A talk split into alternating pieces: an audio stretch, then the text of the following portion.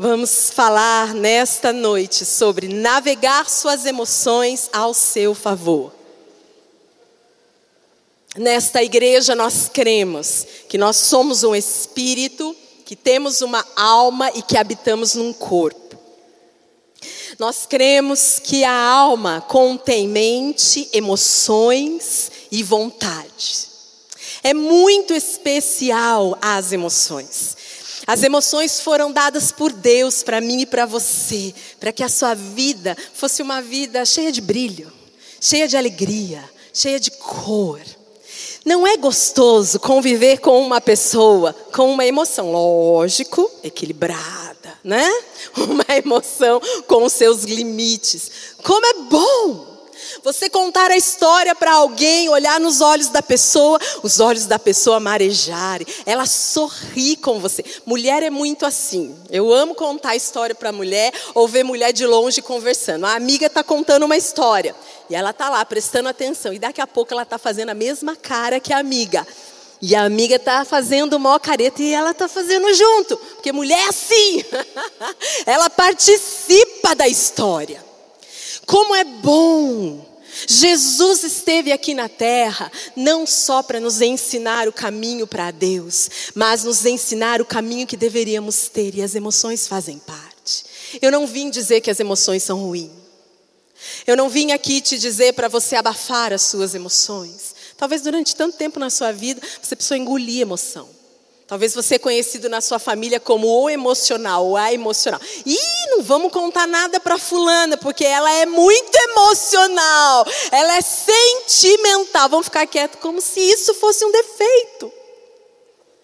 Mas isso é uma virtude, é um presente de Deus.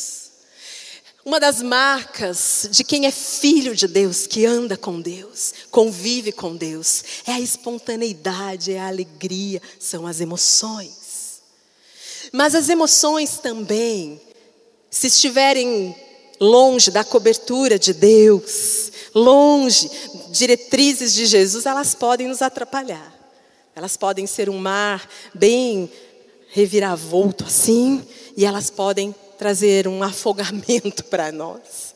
Realmente as emoções podem trazer danos. Mas eu vim esta noite te dizer que nós vamos navegá-la a nosso favor. Nós vamos ganhar o impulso para as emoções. Amém. Quando nós pensamos nelas, na emoção, ela tem sido, na atualidade, responsável por algumas situações que envolvem até doenças patológicas uma emoção desequilibrada pode levar a uma depressão, a uma síndrome do pânico, ansiedade. Pode te levar também a você ser tão alterado no seu pensamento. Tem alguns dados aqui para vocês, preste atenção: nove em cada dez brasileiros no mercado de trabalho apresentam sintomas de ansiedade. Eu estou dizendo nove em dez. Quando nós pensamos nisso, metade desta, deste dado, 47%, sofre algum tipo de depressão, seja ele uma depressão leve ou uma depressão que causa algo que o incapacite. E 14% dos casos serão recorrentes. Isso através de uma análise no ISMA do Brasil. Os transtornos mentais e emocionais são a segunda causa de afastamento do trabalho. E nos últimos 10 anos, a concessão de auxílio-doença acidentário devido a tais males aumentou em quase 20 vezes. E segundo o Ministério de Previdência Social, com frequência, os doentes ficam mais de 100 dias longe das suas funções. Agora, pasmem, em todo o mundo, os gastos relacionados a transtornos emocionais e psicológicos podem chegar a 6 trilhões de dólares mais do que a soma com os custos de diabetes, doenças respiratórias e o próprio câncer. E a Organização Mundial de Saúde alerta que uma em cada quatro pessoas sofrerá de um transtorno da mente em suas emoções ao longo da vida. O fato é que a nossa sociedade, ela vive uma atmosfera de uma rapidez insana. Nós vivemos tempos muito difíceis e vão mexer com as nossas emoções.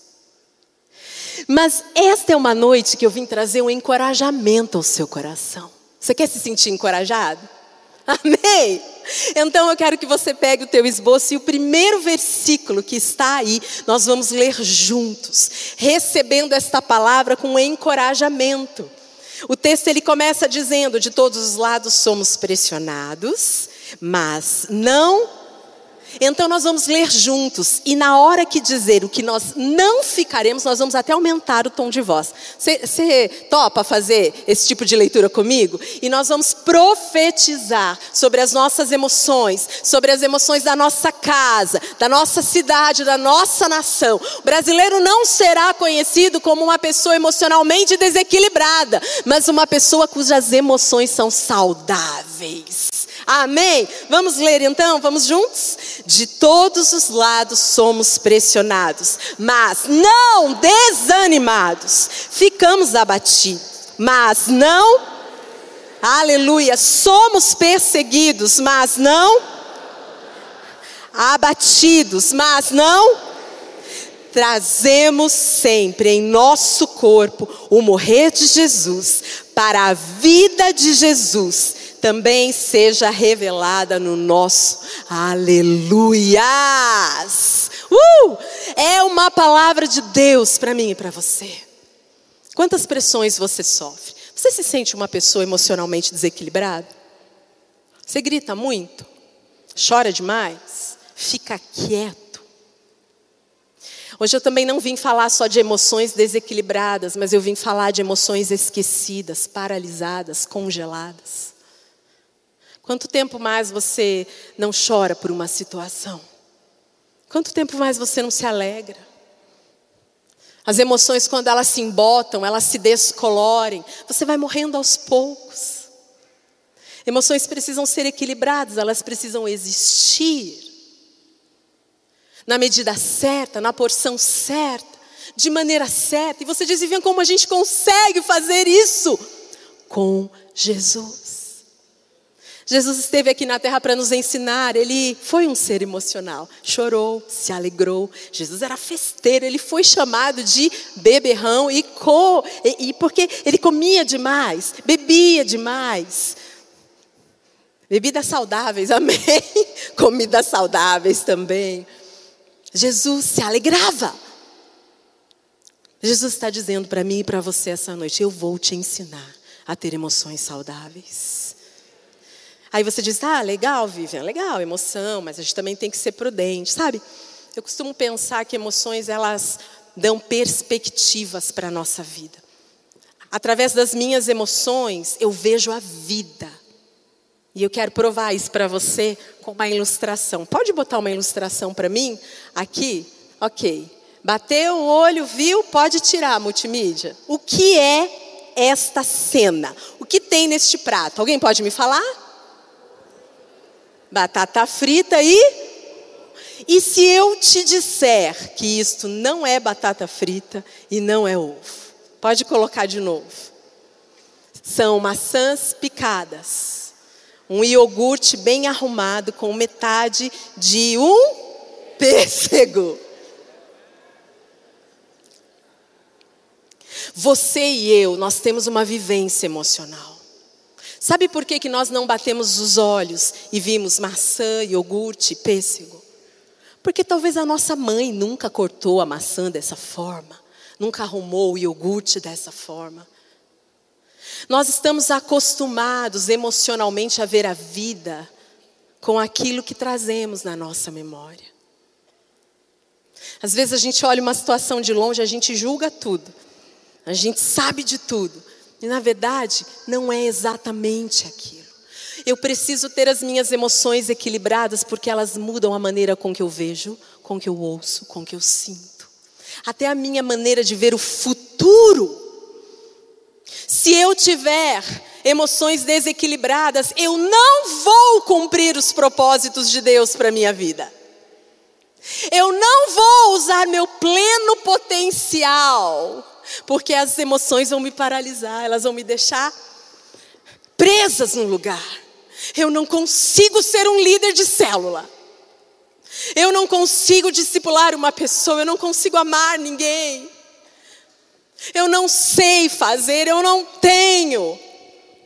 Aí Jesus vem e fala assim: Você sabe, você tem e você é. E eu vou cuidar das suas emoções. É tão interessante que a Bíblia diz que Deus não nos deu um espírito de medo e de covardia, mas de poder, amor e equilíbrio. Chega de desequilíbrio. Chega de ser conhecido na sua casa ou pelos seus vizinhos como que grita, como irado. Mulheres aqui presentes, eu sei, criar filhos é um mar de rosa, não é verdade? Mas a maneira com que você, na verdade, a maneira com que as suas emoções criarem os seus filhos, é a maneira com que os filhos vão aprender como as emoções devem ser. Tão interessante, essa manhã eu tive uma ilustração. Saindo de casa, num horário bem tranquilo, estou eu e minha filha mais velha, Estamos passando 800 metros de casa, daqui a pouco eu começo a ouvir. Pá, pá, pá, eu falei, pronto. Falei, Raquel, temos que parar, aconteceu alguma coisa com o pneu. Aí saí, olhei o pneu no chão. Eu falei, meu Deus, minhas emoções, elas não se agitaram, elas extrapolaram de mim. E agora? O que eu vou fazer? Meu marido está no Paraná. Estou com a minha filha mais velha, o que fazer? E eu me lembrei, porque eu fui muito ministrado com essa mensagem que eu estou ministrando para você. Eu falei, calma, calma, calma, calma, calma. No meio da tempestade, eu preciso ouvir a voz de Jesus. Ele precisa acalmar isso dentro de mim. Estava com um cartão do seguro para chamar. Até parece, né? Reboque hoje em dia vai demorar não sei quanto tempo. Eu fechei meus olhos e a Raquel do lado ali me observando, porque criança está assim, né? Filho, na verdade, está assim. Eu fechei meus olhos e falei, uma palavra, Jesus. E ele me falou, Ian. Peguei o telefone, com a vergonha, né? Ele falou para mim assim: Vivian, eu estou saindo da minha casa. E depois eu pude conversar com ele, com a sua esposa. Ele falou, elas falaram assim para mim, Vivian, deixa eu te dizer, nós nunca deixamos tudo arrumado na nossa casa. Três crianças, três meninos dentro de casa, como é que você sai na hora para alguma coisa, não é, queridos? Vivian, ontem nós deixamos tudo arrumado. Eu precisei sair mais cedo. Deixei tudo arrumado. O Ian arrumou as crianças. E eu estou pensando aqui comigo. Deus sabia que eu ia precisar dessa família. Deus arrumou tudo para mim. Mas eu só precisava ouvi-lo no meio da minha tempestade. Uma coisa tão simples. Talvez você tenha uma história muito maior para contar. Mas eu tinha essa ilustração essa manhã. Então chegamos aqui 15 para as 10. Deixamos o carro lá, um outro querido foi para trocar e tá tudo bem.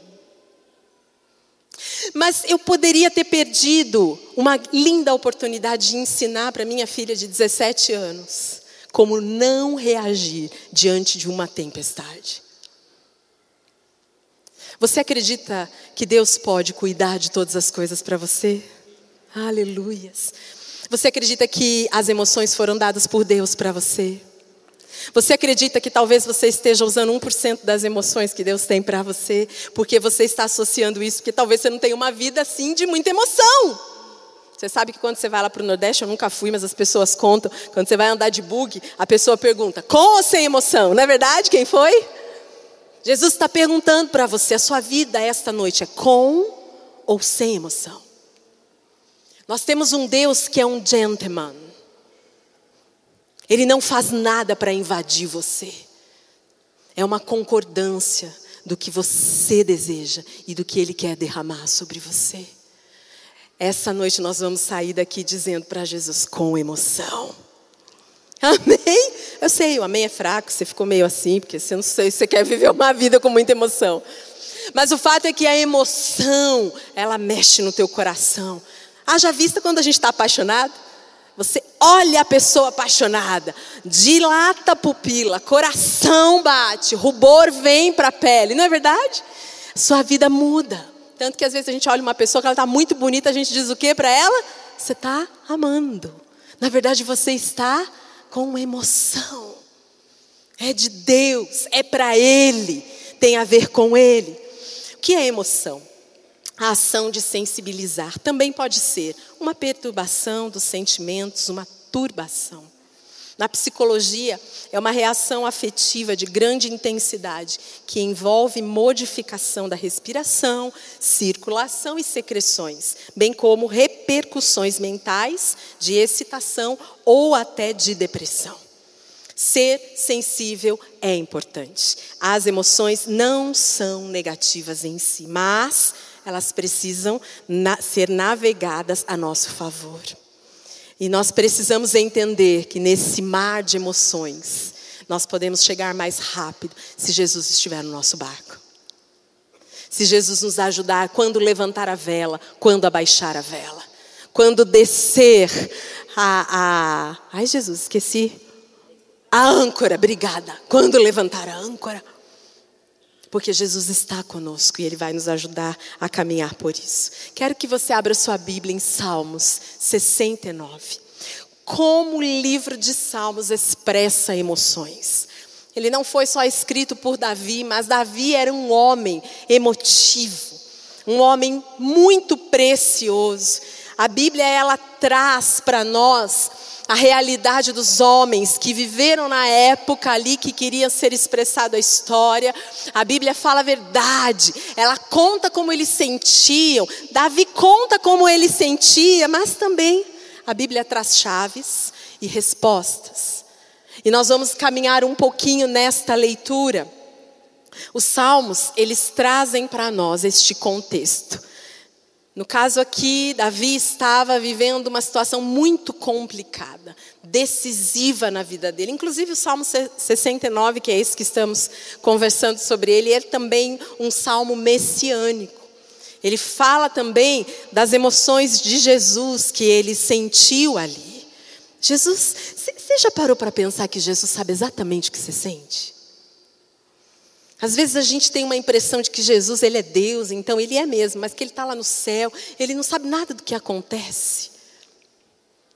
Mas Jesus esteve na terra.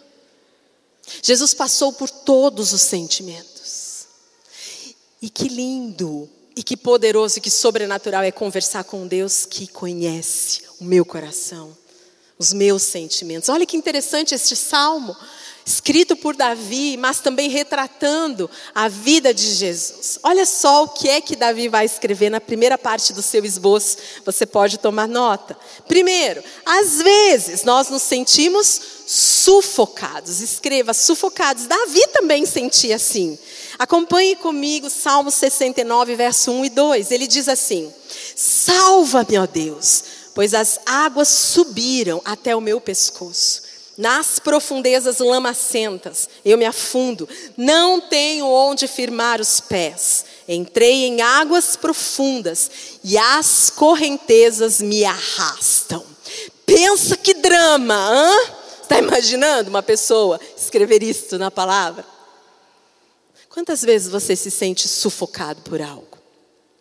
Eu não sei você, os problemas nunca vêm sozinhos, né? Às vezes a gente parece, quando a gente leva aqueles capote na praia, quando você está se levantando de uma onda, já passou por isso?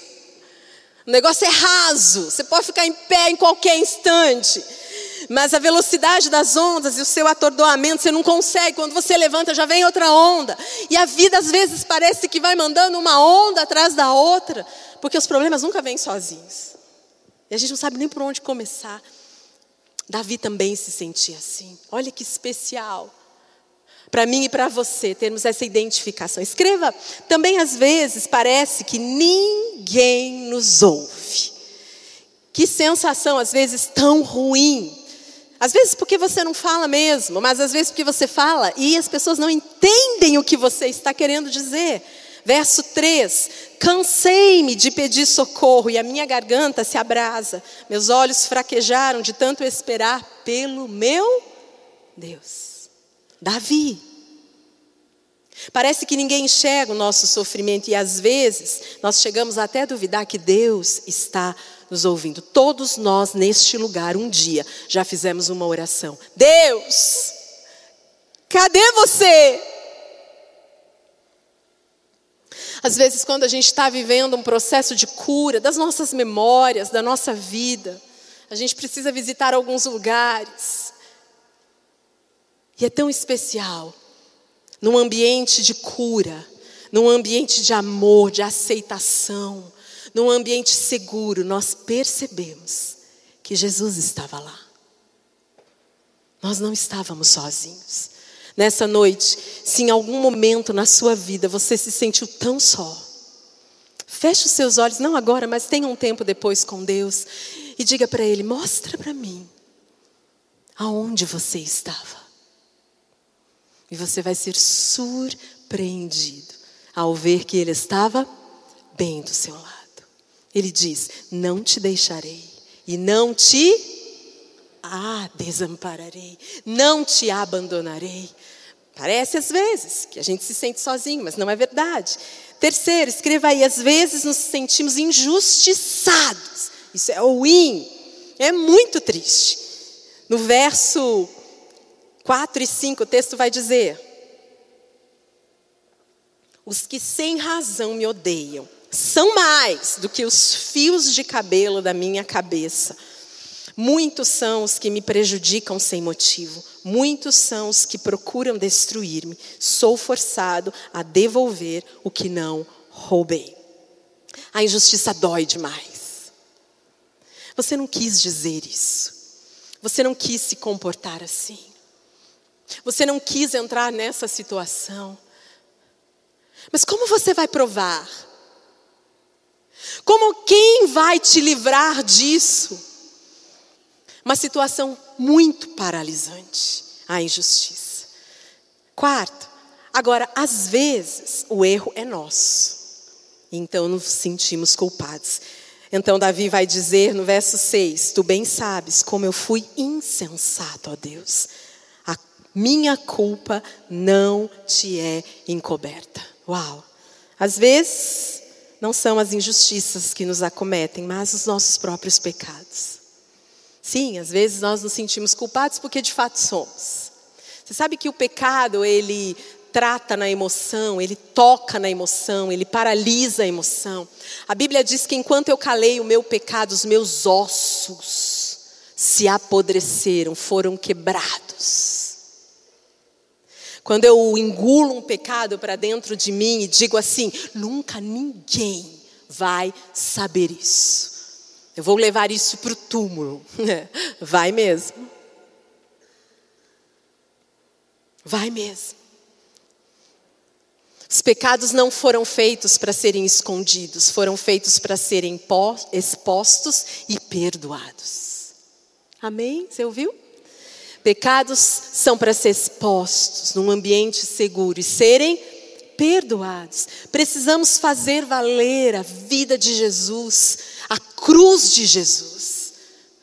Jesus morreu por todos os nossos pecados. Olha que interessante pensar que aquilo que eu vou cometer daqui um mês já está perdoado. Isso não me dá legalidade para eu viver pecando, porque cada vez que eu peco, algo morre em mim, porque o salário do pecado é a morte. Mas isso traz esperança para o meu coração para dizer: Uau, que Deus é esse que me ama e vai me amar e tem me amado por toda a eternidade. Então, às vezes você está num ambiente de culpa, mas essa culpa será retirada das suas emoções, amém? E por último, escreva: às vezes somos incompreendidos. Isso aqui não é só jargão de adolescente. adolescente que é assim, ninguém me entende, não é? Não.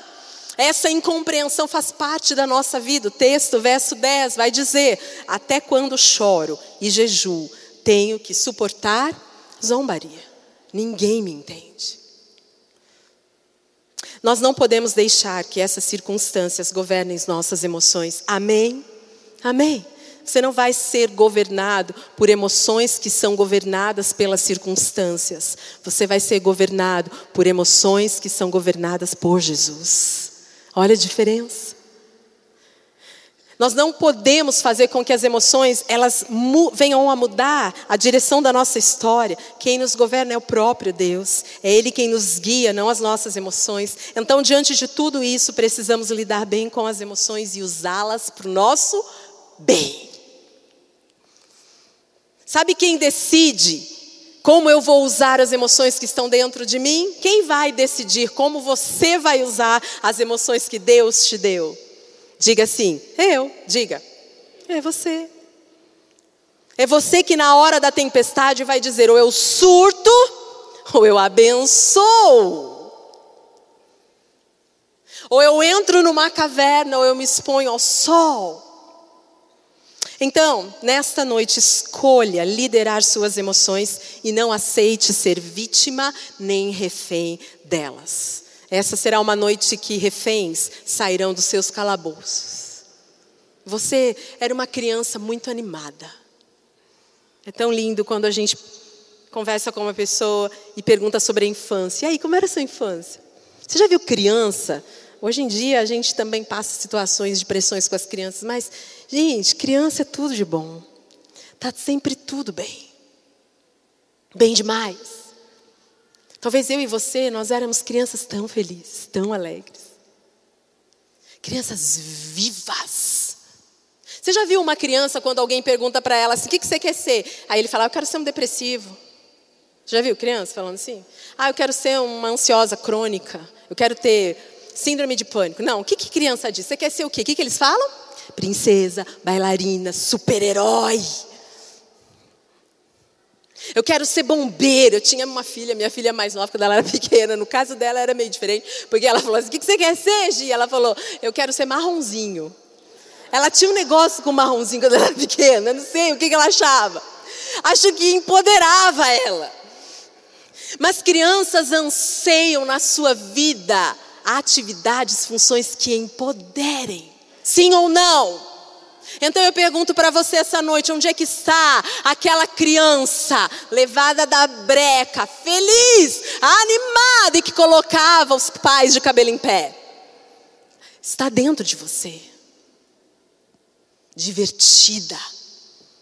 Então vamos lá, para navegar as emoções e surfar em seu favor. Quantos querem surfar? Nas ondas que o Senhor está mandando. Veja só, quem manda as ondas para o surfista? Hum? É Deus, né? O vento. Quem está mandando as ondas para você? É Deus. Surfa nas ondas que Ele está mandando. Vamos lá, cinco pontos. Primeiro, escreva: desenvolva conversas francas com Deus. Precisamos falar. A fala cura.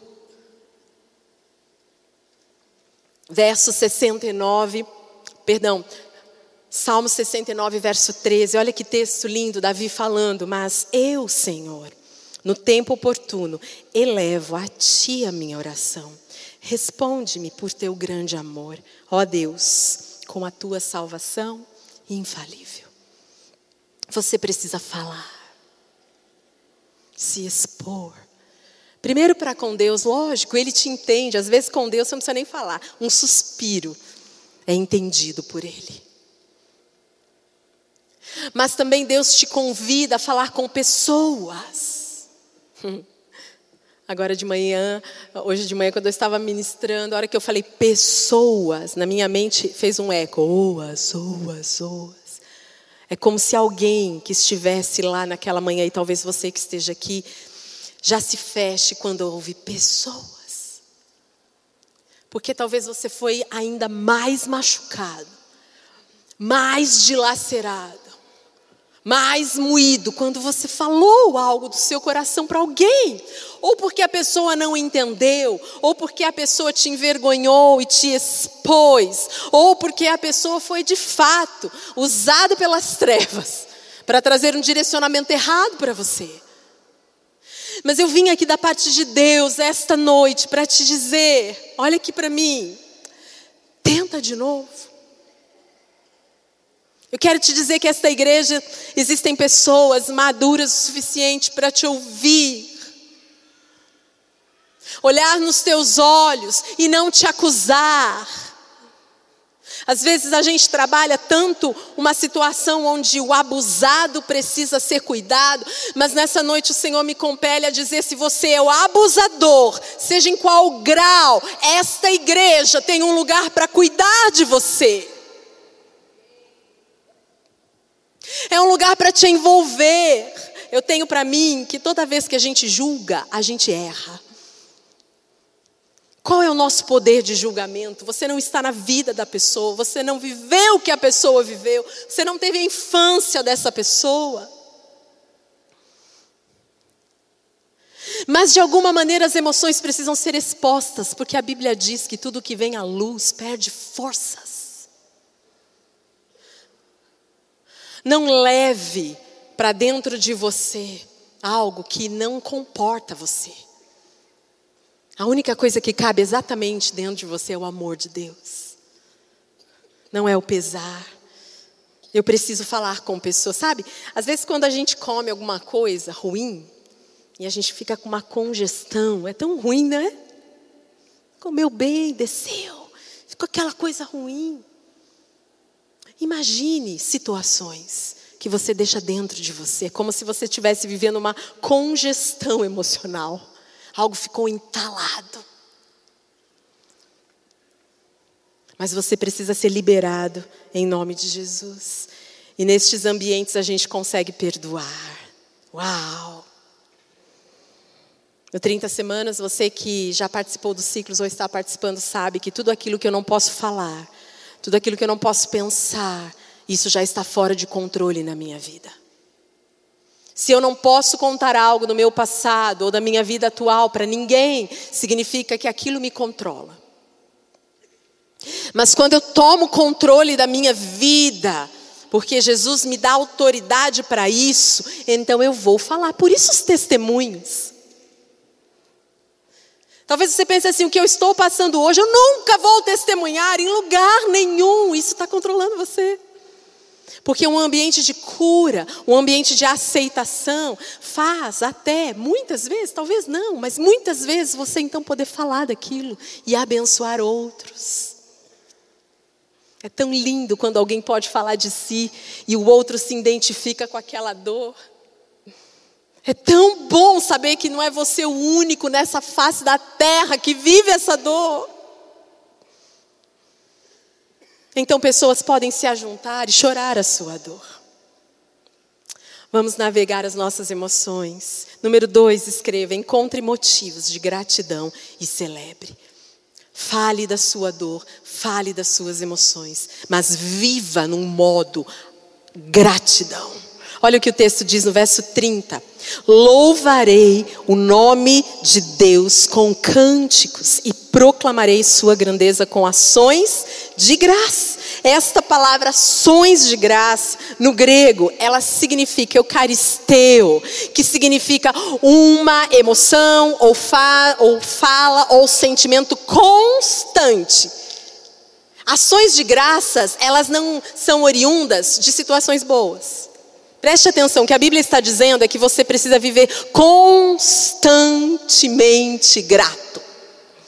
Significa que todos os dias, o que vier a acontecer, eu agradeço, eu encho meu coração de expectativa pelo que está por vir, eu encho meu coração de alegria, de graça. Significa que todos os dias, todos os dias, todos os dias eu agradeço. Sabe, no dia mal, ou quando o dia mal chegar, a sua mente, o seu coração, a sua fala, os seus ouvidos, a sua visão vai estar tão acostumada só agradecer, só agradecer, só agradecer, que no dia da tempestade você só vai saber fazer uma coisa: agradecer. Mas se você só murmura, se você vê os defeitos, os detalhes, no dia mal, você vai só se juntar ao dia mal. Então a Bíblia diz: seja grato por todas as coisas. Oh, queridos, olha onde você está sentado. Você não está deitado numa cama de hospital. Você não está internado num hospital psiquiátrico. Você não está preso. Olha onde você está numa igreja. Eu olho assim, eu consigo ver, pelo menos todos nós estamos com plena sanidade. Eu estou falando e você está balançando a cabeça. Uau! Que mais que você quer, tá? Você tem conta para pagar, talvez você tenha um filho bem distante, um casamento ruim, ok. Mas seja grato, enche o seu coração com uma expectativa do que vai acontecer amanhã. As minhas meninas gostam muito de um, um filme chamado N, talvez você já tenha assistido. E essa menininha é uma órfã. E ela, de tanto em tanto, ela chegava para saber aonde que o pai estava, não é? Aí ela chegava e o povo falava: Não sabemos, não tem. Aí ela canta a música, Tomorrow. Pode ser amanhã. Pode ser amanhã. Não foi hoje? Pode ser amanhã. Veja como a sua emoção começa a brilhar com um sentimento de expectativa. Ações de graças é apropriar-se da resposta para a graça de Deus em nossa vida. Você concorda com essa frase? Eu me aproprio da resposta de Deus que sempre será em ambientes de graça, ação constante, Terceiro, escreva aí, mude sua perspectiva de ver a vida. Então, eu estou confessando algo a Deus, algo às pessoas, estou vivendo no modo gratidão. Acabou, minha perspectiva mudou. Eu vou olhar e vou falar: isso não é batata frita, isso não é ovo frito, é maçã, iogurte e pêssego. Eu paro para pensar, eu dou a opção da dúvida. A maioria dos nossos casamentos, às vezes você senta com um casal e o maior problema não é a traição, o adultério, o maior problema é que um não dá a opção da dúvida para o outro, no sentido, deixa eu entender de fato o que você quis dizer. Deixa eu entender melhor a sua história, para eu saber dos teus medos. Lá em casa, eu e o Fabiano, a gente tem um hábito de falar dos nossos medos. E é muito legal. Porque eu vivi luto na minha vida. Eu perdi uma irmã, eu perdi um pai, eu perdi uma mãe. Então, para mim, o luto é algo que mexe mais comigo. Parece que eu estou sempre na iminência que eu vou perder alguém. Aí Raquel foi para a viagem de Kijing. E na hora que o Fabiano chegou para mim e falou assim: Vivian, a Raquel quer ir. Eu falei: Não! Todos os filhos podem ir, menos o nosso. Então ele sabe do meu medo. Ele falou assim: Você está decidindo pelo medo. Então eu disse para ele: Amor, eu não consigo decidir sobre isso. Eu entrego para você. Então ela foi, voltou, tão grata a Deus e eu mais ainda. Eu não queria ser reticente, eu não queria ser controladora, eu não queria ser manipuladora. Eu estou celebrando a minha vitória com o luto todos os dias. As minhas emoções não podem paralisar a minha vida e a minha casa, não podem. Porque Deus tem muito mais para mim, muito mais para minha casa e muito mais para você. Amém? Você não será paralisado em nome de Jesus. Vamos mudar a perspectiva. Verso 30, 32: Louvarei o nome de Deus com cânticos, proclamarei sua grandeza com ações de graças. Os necessitados o verão e se alegrarão. E vocês que buscam a Deus, vamos dizer, vida ao seu coração. Olha que chamamento! Vida! É essencial trocar a nossa maneira de ver as coisas, o nosso jeito de pensar. Quarto, escreva aí. Busque e encontre a reconstrução que vem de Deus. Pronto. Eu estou pronta para o Senhor construir. A gente cantou essa música na hora da ceia e eu achei tão especial. Eu vou reconstruir a minha vida em Deus. Ele é o meu alicerce. Amém? Será minhas colunas, será o meu sustento. Verso 34 e 35. Louvem os céus e a terra, os mares e tudo que nele se move, pois Deus salvará Sião e reconstruirá as cidades de Judá. Deus vai reconstruir a sua cidade de equilíbrio, de, das emoções, da bonança. Você fala, Deus, eu estou toda quebrada aqui, estou quebrado. Deixa Ele reconstruir. Ele pode. Você acredita que ele consegue? Tijolo por tijolo. Não há nada que ele não se levante, se proponha a fazer, que ele não faça, e da melhor maneira. Ele está vindo ao nosso socorro. Você tem que imaginar todos os dias Jesus indo ao seu encontro, cheio de coisas para te dar. Ele vem, ele não está passivo à minha dor. Às vezes eu fico imaginando Deus lá no céu dando todas as diretrizes ao meu favor. Porque se eu tenho um pensamento que não é cheio da esperança dos céus, esse pensamento eu não devo absorvê-lo, trazê-lo para mim, para o meu coração e para a minha ação. Mas todo pensamento que gera esperança, esse eu devo abraçar. Quinto e último, escreva: viva então satisfeito e desfrute da vida do reino. Amém? A Bíblia diz que Ele é o amado das nossas almas. Uau! Ele é o amado da nossa alma. Texto 34 e 35. Então o povo ali viverá e tomará posse da terra. Descendência dos seus servos a herdará, e nela habitarão os que amam o seu nome. Eu declaro que vamos habitar na terra do equilíbrio, amém? Na terra da mansidão, da bonança, na terra das emoções tomadas pelo Espírito Santo. Aleluias. Queridos, no ano da conquista, nós não só vamos conquistar territórios fora de nós, mas dentro de nós. É ano de conquista, você vai domar a sua emoção em nome de Jesus, porque você foi feito para reinar em vida. Você acredita que você foi feito para reinar sobre as suas emoções? Olha, é muito especial. Ouça o que eu vou dizer para você. Use as suas emoções para expressar que você encontrou em Jesus um temperamento controlado pelo Espírito, como um filho totalmente satisfeito à vontade dele, aos planos dele, aos propósitos dele. Amém? Aí você diz: Viva, mas eu não consigo. Viva, mas eu não posso. Não, deixa eu te dizer: bater de frente com uma emoção ou com uma situação que você não consegue romper é a pior coisa que tem. Eu vim essa noite para dizer uma coisa.